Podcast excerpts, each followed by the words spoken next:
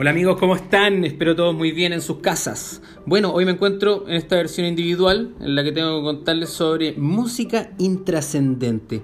Hoy un temón de aquellos. En 1985, lo más selecto de la música popular norteamericana se mandó una, una colaboración histórica que ocupó el primer lugar en América y los singles más vendidos del año, con artistas de la talla de Michael Jackson, Lionel Richie, Ray Charles, Diana Ross, Stevie Wonder, entre otros, We Are the World, canción que unió al mundo en una sola voz. Pero no quiero detenerme en esta canción. Quiero a que hablemos de la, de, la, de la versión chilense. Hay una versión chilense que encontré por ahí que obviamente no podíamos estar aparte de esto por lo tanto, se reunieron los cracks de la época chilense, nuestros cracks, y con artistas de la talla de Miriam Hernández, el Pollo Fuente, el Chicken, Gervasio Marcelo, el conductor pesado de cachureo, Luchito Jara, por supuesto, y nuestro Juan Antonio Labra, el Michael chileno.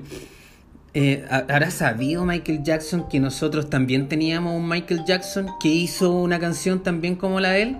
No lo sé, ¿ah? no lo sé. Me gustaría haber sabido o, haber sabido un poco más de la... Si ellos supieron alguna vez que nosotros hicimos una canción de esta. Bueno, la cosa es que el temón llevó por, por nombre CHI for Africa.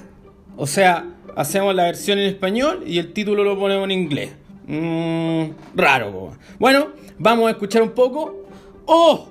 Puta, me dicen que se nos acabó el tiempo, así que bueno, si quieren escuchar este recontra temón, vayan a YouTube, búsquenlo, eh, como la copia chilense de eh, We Are the World, este recontratemón histórico, colaboración norteamericana, y que bueno, se lo presentamos hoy día en Música Intrascendente. Bueno, un abrazo, mi nombre es Jorge Pavés y espero verlos.